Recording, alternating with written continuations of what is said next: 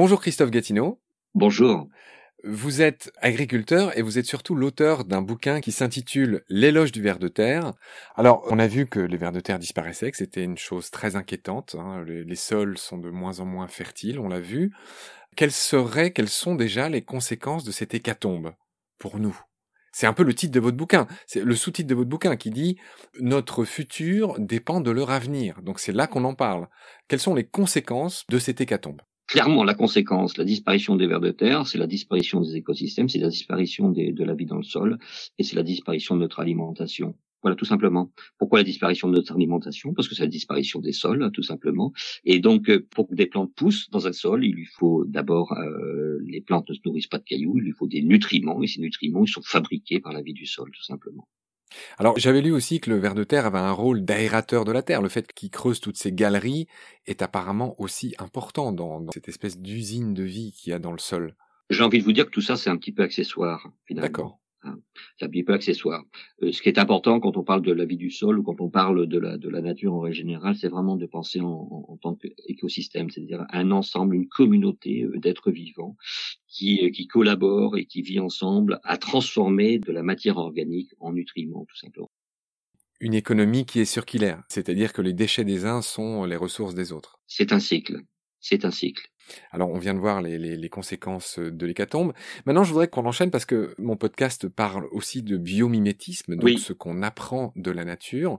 Je voudrais savoir si la science euh, a appris euh, des lombriques et si euh, les vers de terre aujourd'hui inspirent ou ont inspiré des inventions ou des processus. C'est compliqué de répondre à votre question. Ce qui est en filigrane derrière ma question, c'est est-ce qu'on peut remplacer les vers de terre par autre chose? L'homme s'est fait le champion de ça, remplacer les choses par d'autres, etc.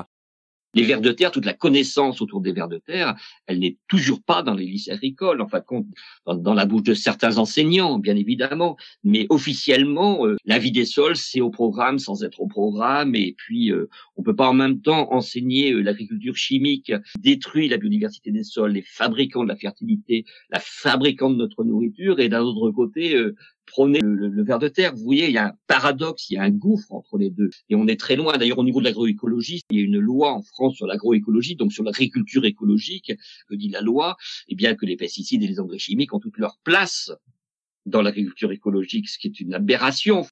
Dites-moi, Christophe, pour être un, un, tout petit peu positif et finir un petit peu plus positivement, quelles seraient les solutions simples, euh, et pareil en quelques mots s'il vous plaît, pour euh, bah, remédier à ça? Pour faire revenir nos vers de terre dans, le sol. Qu'est-ce qu'il faudrait faire? C'est même pas l'arrêt des pesticides, même si certains pesticides sont extrêmement dangereux pour les vers de terre, c'est la nourriture. Bien évidemment, si une espèce a disparu, elle va pas y revenir par l'opération du Saint-Esprit. Les vers de terre, en fin de compte, ils se reproduisent qu'avec leurs voisins de palier. C'est un petit peu compliqué. Un, un ver de terre va pas faire 10 mètres pour essayer de trouver une, une belle. Non, ça fonctionne pas comme ça, en fait.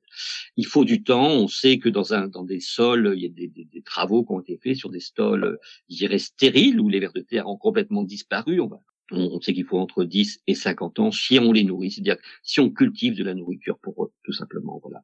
Après, euh, bien nourri, une espèce. Vous savez, quand vous avez le ventre plein, euh, vous avez envie de vous reproduire. Les vers de terre fonctionnent exactement pareil. Hein, finalement, je crois qu'il faut avoir, faut avoir le moral en fait, et, et, ça passe par la nourriture et ça passe par euh, par des conditions en même temps, des conditions climatiques favorables. Et c'est vrai que là, ça ça pêche probablement un petit peu. D'accord, Christophe. Je voudrais qu'on enchaîne sur ma dernière question, qui est une question traditionnelle. Mon podcast s'appelle Baleine sous gravillon. Je voudrais savoir si ce titre vous a fait réfléchir et ce qu'il vous inspire, sachant qu'il peut euh, ne rien vous inspirer, mais est-ce que vous avez un petit peu réfléchi à ce titre? Qu'est-ce qu'il a évoqué pour vous? Ben, je, je, vais être très franc avec vous. Euh, Baleine sous gravillon, euh, ben, d'abord, j'ai trouvé très beau, mais je pas, je suis pas allé plus loin. En fait, il m'a plu. D'accord. Ça me va très bien. L'éloge de la simplicité, ça me va très bien. Très bien. Eh ben moi j'ai pas d'autres questions. Est-ce que on a couvert tout ce que vous espériez couvrir? Est-ce que on est tous les deux contents? Ou est-ce qu'il y a des domaines qu'on a oubliés et c'est le moment de, les dire si vous avez pensé qu'on a oublié quelque chose? Pour finir, euh, j'ai envie de vous dire que bah, l'éloge du ver de terre à sa suite, hein, ça va s'appeler euh, sauver le ver de terre, euh, l'un des premiers marqueurs de la biodiversité. Et là, on va sur un terrain peut-être, par contrairement à l'éloge du ver de terre, un petit peu plus technique, un peu plus pédologique, euh, mais en même temps un peu plus politique. D'accord. Oui, parce qu'en en effet, je, je, rappelle que pour ceux qui liront votre livre, vous avez fait ça de manière très ludique et très, euh, pour le coup, très grand public, très euh, vulgarisé, puisque en fait c'est un dialogue euh, entre un ver de terre et vous-même. Hein. Vous pouvez juste expliquer comment vous avez eu cette idée? Si on veut faire passer l'information, il est important de la mettre en scène. En fait. Donc l'idée du dialogue, c'était c'est une astuce de mise en scène. Il a un petit nom, je me souviens pas. Il a un petit nom votre ver de terre dans le premier bouquin sur l'éloge Non, non, je l'appelle le ver de terre. D'accord. Et si aujourd'hui on devait lui choisir un prénom? Allez, un peu de poésie. Euh. On pourrait l'appeler Raymond ou Gaspard. Un nom qui fleure bon le, terroir et la terre. Voilà, c'est ça. Et donc la suite va être différente. Elle n'est pas basée sur un dialogue, elle est basée sur les relations, parce qu'en fait, en, parallèle, j'agis. En fait, j'essaie de faire bouger le statut du ver de terre, parce que au niveau de la loi, au regard de la loi, le ver de terre n'existe pas aujourd'hui. Il faut quand même le savoir. De la même manière que la nature n'existe pas, euh, légalement, elle n'existe pas la nature. Elle est considérée comme un bien matériel, au même titre qu'un qu'un appartement ou qu'un meuble. J'essaie de faire évoluer son statut juridique et j'interpelle régulièrement euh, les différents présidents de la République, les ministres de l'Agriculture, les ministres de la Transition écologique. Et donc ce livre va être basé sur mes relations et sur les réponses que je reçois, sur les positionnements de l'État qui ne veut absolument pas euh, faire évoluer euh, la position vers de terre, comme pour les abeilles, comme pour la plupart des insectes. Très bien, on pourrait parler des heures avec vous. Merci pour tout ce temps que vous venez de m'accorder, euh, c'était vraiment très enrichissant. Et donc voilà, je vous dis merci, au revoir et à bientôt. C'est moi qui vous remercie, puis je crois que surtout et avant tout, c'est le, le petit peuple des vers de terre qui vous remercie.